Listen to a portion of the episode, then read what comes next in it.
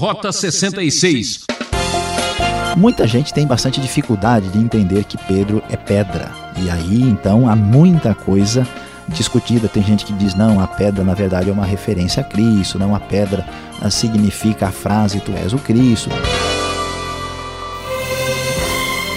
Aqui é Beltrão anunciando mais um programa Rota 66, a aventura em estudar e conhecer a Bíblia. A série Evangelho está empolgante. Livro de Mateus, capítulos 15 e 16. Hoje vamos atravessar a Palestina e encontrar Jesus de Nazaré fazendo maravilhas com um povo que não o esperava e nem desconfiava quem de fato era o Messias. O professor Luiz Saião percorre um trecho difícil e traiçoeiro para explicar o que está acontecendo na vida de Jesus. Da Galiléia para o mundo, este será o assunto: Reino dos céus, chaves do reino, a vinda do Filho do Homem. O que significam estes nomes? Será que isso é tão importante para o seu futuro? Como estamos percebendo, Jesus, o Rei, o Messias, está é, concentrando os seus esforços, o seu ministério na região norte da Palestina, na Galileia, próximo à região da cidade de Nazaré, onde ele foi criado. E Jesus está sendo rejeitado, está sendo criticado e desprezado ah, nos ambientes religiosos do seu tempo.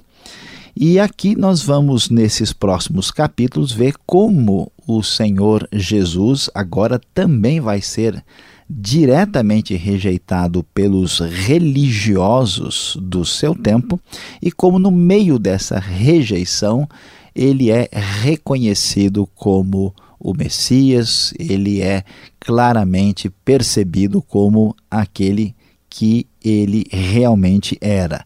Então foi daí que Jesus sai do contexto dos limites da Galileia para um contexto maior para o mundo e para atingir inclusive a sua vida no dia de hoje. Muito bem, o capítulo 15 começa falando que alguns fariseus, aqueles religiosos eh, bastante conservadores e bem literalistas na lei judaica, na lei do Antigo Testamento e também nas suas tradições, foram perguntar a Jesus por que é que os discípulos comiam sem lavar as mãos e estavam assim transgredindo a tradição dos religiosos. Jesus nem responde diretamente a esse tipo de pergunta, ele questiona dizendo que eles davam mais valor às tradições do que à própria palavra de Deus, à própria lei. Por exemplo, Jesus disse que a lei afirmava que devia se honrar pai e mãe, mas eles trocavam esta honra por uma espécie de oferta dedicada no lugar da devida atenção dada aos pais. E assim, ele diz com bastante clareza diretamente que dessa forma eles estavam anulando a palavra de Deus por causa da sua tradição. Jesus compara esses religiosos que chegam para ele, os fariseus e os mestres da lei, a hipócritas, conforme a profecia descrita lá no capítulo 29 do livro de Isaías, quando diz que esse povo me honra com os lábios, mas está longe de mim. E questiona, dizendo que impureza não é impureza externa. Esses religiosos tinham perdido a referência correta da compreensão da vida. O que entra pela boca não torna o homem impuro é a palavra de Jesus, mas o que sai de sua boca, isto o torna impuro. A preocupação com detalhes cerimoniais era tão grande que, na verdade, era uma fuga das verdadeiras responsabilidades éticas e morais que o ser humano tem diante de Deus. Jesus, então, eh, é até arguído pelos discípulos que dizem: Tu sabes que os fariseus ficaram ofendidos quando ouviram isso? E Jesus vai direto e diz: Olha, isso aí mostra que esses religiosos nada têm a ver com Deus, porque toda planta que o meu pai não plantou será arrancada pelas raízes. O que realmente é sério não é a, a, contaminação ritual, o que sai do homem, o que é expelido, o que sai da boca, mas o que importa mesmo é aquilo que torna impuro de verdade, como o que vem do coração e aí sim sai da boca. O que, que é o problema? São os maus pensamentos, os homicídios, os adultérios, as imoralidades sexuais, os roubos, os falsos testemunhos, as calúnias. Isso torna impuro e não o comer sem lavar a mão. Enquanto havia essa rejeição desses religiosos de primeira linha, veja que coisa interessante. Logo, saindo dessa região, na região fronteiriça, Jesus vai para área onde hoje está o Líbano, e chega à região de Tiro de Sidom, terras antigas da Fenícia. E ali encontra uma mulher cananeia. Veja que um homem religioso está em contraste com uma mulher cananeia que sai correndo gritando: Senhor, filho de Davi. Ao dizer isso, ela reconhece que Jesus é Messias, é o Messias esperado. Ela pede misericórdia, minha filha está endemoniada e está sofrendo muito. Jesus não respondeu nada e ela continuou atrás. E então ele para e diz para ela: Eu fui enviado às ovelhas perdidas de Israel. Mas ela, ah, um, com grande humildade, ela se ajoelha, adora a Jesus e diz: Senhor, ajuda-me. Jesus ainda responde de maneira dura e diz: Não é certo tirar o pão para dar aos cachorrinhos em vez de dá-lo aos filhos. E a mulher diz: É, mas os cachorrinhos também comem das migalhas que caem da mesa dos seus donos. E então Jesus eh, elogia a atitude da mulher e diz: Olha, grande é a sua fé. Ah, e seja conforme você deseja, e a sua filha foi curada. Enquanto esta atitude de rejeição cresce contra Jesus por parte dos religiosos em Mateus, nós vemos que Jesus vai saindo da Galileia para o mundo. Os gentios rejeitados, que não tinham lugar na antiga aliança como vão ter na aliança nova em Cristo, começam a aparecer e demonstram fé e reconhecimento do Messias. Esse enfoque aparece ainda de maneira mais interessante na sequência, quando o texto bíblico vai nos falar da segunda multiplicação dos pães. É interessante que aparece uma multidão ah, que foi atrás de Jesus com mancos, aleijados, cegos, mudos e todo tipo de pessoa doente. Eles são curados, os aleijados são curados, os mancos andam, os cegos enxergam e eles louvam o Deus de Israel. Todas pessoas que tinham, de certa forma, uma situação de impureza e que recebe o toque de compaixão, de bondade de Jesus para serem curados. E mais uma vez, Jesus, para essa turba de gente simples e irrelevante e desprezada, faz o um milagre, agora desta vez com sete pães e alguns peixes, e este milagre agora, com esta segunda multiplicação, prova mais uma vez que Jesus é semelhante a Moisés e ele traz aqui o pão de Deus simbolicamente nesse uh, nesse milagre extraordinário, e desta vez 4 mil homens, sem contar mulheres e crianças, são sustentados pelo milagre messiânico.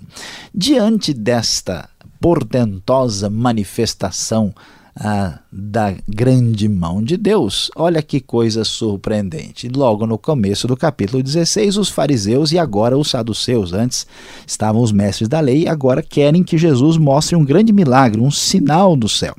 Jesus reage negativamente, dizendo: Olha, vocês olham para as questões meteorológicas e sabem interpretar o aspecto do céu, mas não entendem os sinais do tempo, ou melhor, os sinais dos tempos.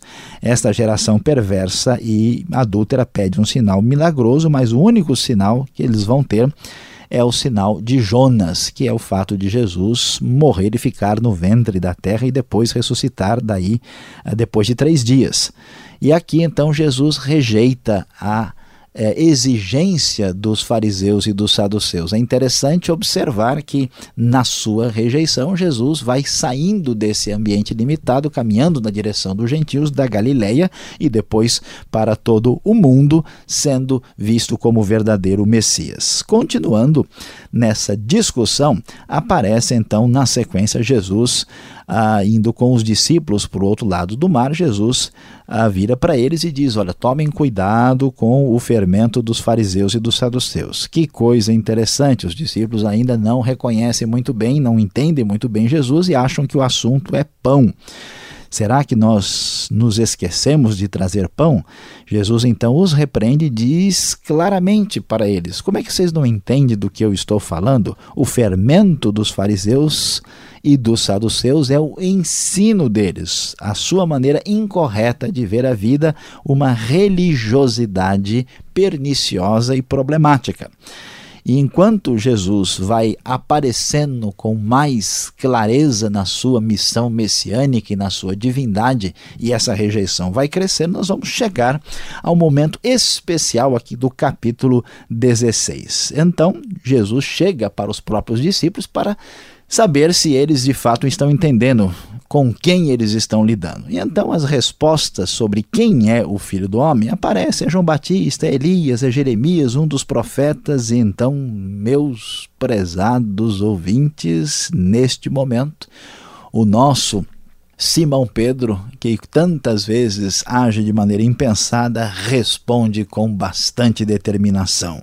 Tu és o Cristo, o Filho do Deus vivo. Tu és o Messias e és Deus em nosso meio. Jesus em diz, então imediatamente feliz é você, Simão, filho de Jonas, porque isso foi revelado por meu Pai que está nos céus.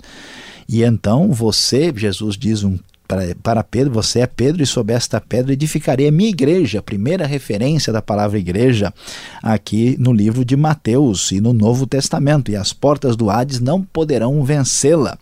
Eu lhe darei as chaves do reino dos céus, e o que você ligar na terra terá sido ligado nos céus, e o que você desligar na terra terá sido desligado nos céus. Então, advertiu aos seus discípulos que não contasse a ninguém que ele era o Cristo. É muito especial esse texto, porque mostra a autoridade colocada aí na igreja que é fundamentada na pessoa de Cristo e Pedro aqui vai representar aí os apóstolos nessa conversa com Jesus sobre a autoridade da própria igreja fundada pelo Messias. E é impressionante que, apesar de tudo isso, logo na sequência, Jesus começa a falar sobre a sua situação futura de ser morto e entregue nas mãos dos líderes religiosos. Pedro, na mesma hora, repreende Jesus e diz: Nunca, Senhor, isso nunca te acontecerá. Jesus então diz: Olha para trás de mim, Satanás, você é uma pedra de tropeço para mim, não pensa nas coisas de Deus, mas nas dos homens. No mesmo momento em que Pedro foi diretamente influenciado pelo Espírito Santo para reconhecer que Jesus era o Cristo, o Filho do Deus vivo, agora a sua inspiração, pasmem, é satânica, ele não entende o caminho que Deus usa. E assim Jesus termina na sua grande jornada da Galiléia para o mundo, trazendo o grande desafio que faz parte do seu reino. Esse reino funciona numa situação, num caminho diferente. Se alguém quiser salvar a sua vida, ele vai perder, mas aquele que perder a vida por minha causa a encontrará. Quem quer seguir a Cristo deve negar-se a si mesmo, tomar a cruz e seguir. Que adianta o homem ganhar o mundo inteiro e perder a sua alma? O que o homem poderá dar em troca de sua alma? A grande verdade é que Jesus sai da Galiléia para o mundo para trazer a vida eterna e a salvação que hoje chega também para você.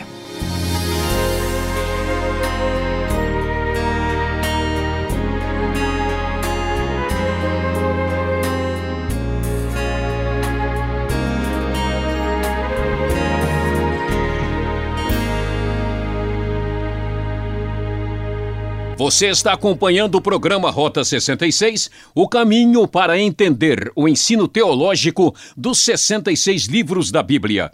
Esta é a série Evangelho Livro de Mateus. Hoje, capítulos 15 e 16. Tema: Da Galileia para o Mundo.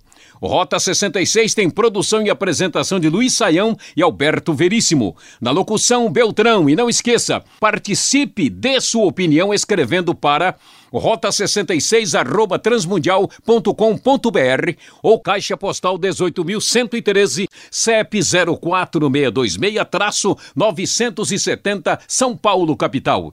Continue agora com o pastor Alberto Veríssimo perguntando ao Saião.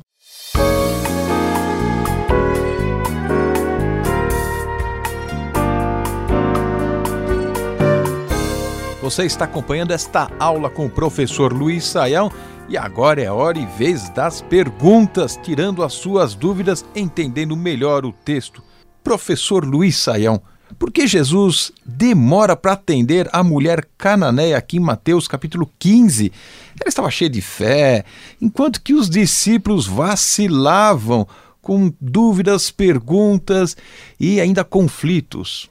Pastor Alberto, olhando assim à primeira vista, a gente fica meio surpreso, né? Parece que Jesus é uma pessoa cheia de preconceito, ah, tem dificuldades, despreza a mulher ou por ela ser mulher ou por ser estrangeira. Como é que se entende isso? Mas veja, a questão não é bem essa. Nós temos aqui na implantação do reino um plano de Deus pré-definido, pré-estabelecido. A mensagem do evangelho pela própria expectativa, conforme as profecias do Antigo Testamento, é inicialmente é enviada para a nação de Israel que tinha a expectativa messiânica que aguardava a vinda do Messias. Então a mulher ela entra naquele cenário, né? E Jesus está cumprindo a sua a sua missão devidamente. E como ela insiste e ela mostra que ela entendeu, ela chama ele de filho de Davi, então finalmente Jesus a atende, mas não por demora não por razões de qualquer tipo de rejeição ou de preconceito, mas em função da direção específica da missão que ele tinha. Agora, o texto é colocado aqui fazendo uma coisa assim, apresentando uma certa ironia, né? porque quem deveria estar interessado e prestando atenção não está. Os próprios discípulos estão aí né, é, mostrando-se enfraquecidos na própria fé e essa mulher estrangeira aparece num contraste mostrando para gente que muitas vezes de onde a gente não espera, Deus faz coisas maravilhosas e extraordinárias. Agora, o texto apresenta algumas figuras importantes daquela região: fariseus, mestres da lei, saduceus. Eram todos a mesma coisa ou os fariseus eram da fariseia, os saduceus da saduceia? Pois é, pastor Alberto. Não, a questão não é nada geográfica aqui, né? A gente sabe que os religiosos dos tempos do Novo Testamento, eles tinham características diferentes, né? Os mestres da lei eram estudiosos da lei, eram pessoas que eh, se especializavam na tentativa de interpretação da lei. E o que acontece com esses uh, outros grupos, os fariseus e saduceus, é que eles é, eram partidos, grupos religiosos específicos. Os fariseus eram mais radicais, literalistas no cumprimento da lei, eram mais populares, uh, tinham uma influência maior em relação às pessoas e representavam a religiosidade mais comum. Os saduceus eram pessoas de classe mais elevada, eles estavam fascinados com o, a filosofia grega e com os ensinamentos do mundo greco-romano e negavam a ressurreição, negavam várias uh, crenças mais comuns do povo. Era assim o pessoal meio metido a intelectual. O que é interessante o texto mostrar que os especialistas da lei, os rigorosos fariseus e os liberais saduceus, todos têm uma coisa em comum em acordo: nós rejeitamos Jesus de igual modo. Agora, Pedro, não é? quando o capítulo 16 vai focar esta figura, ele recebeu a chave do reino dos céus? Explica para nós o que, que é isso. Será que é por isso que dizem que ele manda a chuva lá de cima, ele controla o tempo? Olha, pastor Alberto, essa questão de chuva lá de cima, de controlar um tempo, já é um departamento meteorológico e não há nenhuma razão para acreditarmos, com base na Bíblia, que Pedro tenha qualquer função de previsão do tempo ou coisa semelhante. Isso não é o caso. Agora, essa questão ela é um tanto quanto delicada né, e um pouco complicada. Muita gente tem bastante dificuldade de entender que Pedro é pedra. E aí, então, há muita coisa discutida. Tem gente que diz: não, a pedra na verdade é uma referência a Cristo, não a pedra ah, significa a frase tu és o Cristo, tal. Mas no texto, a leitura natural é que Pedro é pedra. Por que, que muitas pessoas se assustam com essa sugestão? Imaginam que a autoridade foi dada à pessoa de Pedro. Mas Pedro aqui não está recebendo autoridade enquanto Pedro. Pedro representa aquilo que a gente conhece nas epístolas de Paulo como o fundamento dos apóstolos. Pedro é pedra e ele, a igreja é construída em cima da autoridade apostólica. Daí o valor da própria escritura. A escritura é o testemunho dos apóstolos. Então Pedro não representa um tipo de autoridade que pertence a ele, que portanto pode ser passada por uma espécie de sucessão em função disso. Mas é fato que Pedro é a pedra nesse sentido de uh, representar a autoridade apostólica que é dada a ele. Essa é a leitura mais adequada e correta dessa passagem uh, tão discutida. Ainda aqui no capítulo 16, lá, aqui o verso 19, o que significa será ligado nos céus? Será que os apóstolos determinam o que se decide lá no céu? Pois é, pastor Alberto, aqui é uma questão de tradução. Muitas versões antigas vão dizer exatamente isso, que é uma coisa um tanto quanto ah, esquisita, né? Porque o texto vai dizer: o que você ligar na terra será ligado nos céus. A impressão que Pedro ou os apóstolos, que eles determinam aqui, depois o anjo ou Deus lá em cima bate o carimbo e diz que está ok. Mas a tradução da NVI, conforme algumas outras boas traduções também, traduz aquilo que é adequado de acordo com o grego e traduz corretamente: terá sido ligado nos céus. Ou seja, a autoridade apostólica ela vem de Cristo e de Deus e não o contrário. Então, aquilo que é determinado ah, nos céus antecede o que é colocado e definido aqui na terra.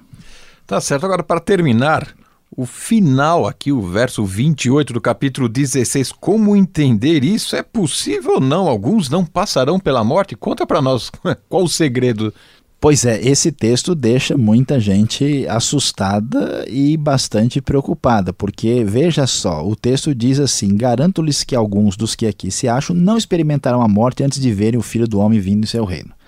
Então alguém lê isso e diz: não, peraí, então alguns dos apóstolos nunca morreram, né? Surgiu até uma história lá no próprio Novo Testamento, falando de João, né? há lendas no mundo falando que João poderia estar vivo porque não experimentou a morte e tal, mas na verdade, pastor Alberto, nada disso faz sentido. Então, como que a gente entende esse verso 28? A gente entende quando a gente continua lendo. Logo no próximo capítulo, capítulo 17, nós vamos encontrar Jesus na situação no momento da transfiguração, quando vão aparecer Moisés e Elias, e lá estão com eles Pedro, Tiago e João. O que significa isso? É que Jesus estava dizendo que iria chegar o reino com o Filho do Homem vindo em glória. E o que acontece na transfiguração é que eles, antes de experimentar a morte, eles têm um relance desse reino. Ou seja, não é o filme, mas é o trailer. Né? É o momento de observar como é que vai ser esse reino. Então, o que Jesus diz em 16, 28 se cumpre no começo de Mateus. Não é necessário deixar nenhum apóstolo vivo, escondido em algum lugar do mundo, para entender esse texto corretamente. Obrigado, Sael. E você que está acompanhando essa exposição, vem agora o melhor para você.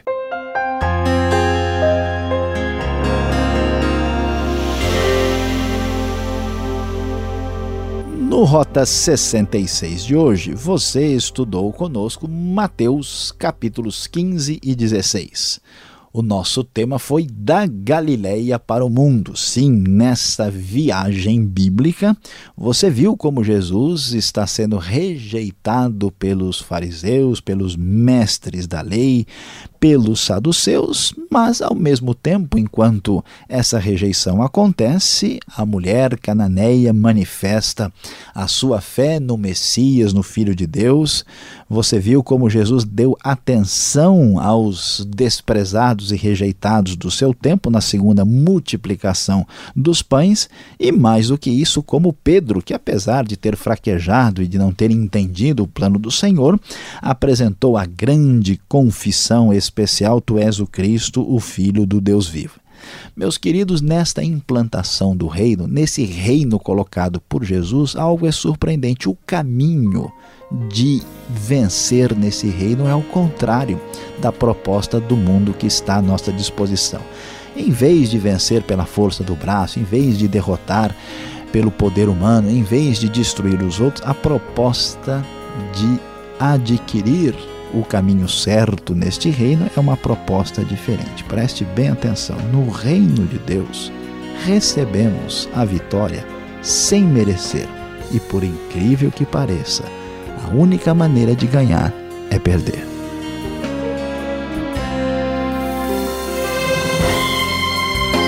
Rota 66 de hoje termina aqui, que pena. Voltaremos nesta emissora e horário para a sequência desta série.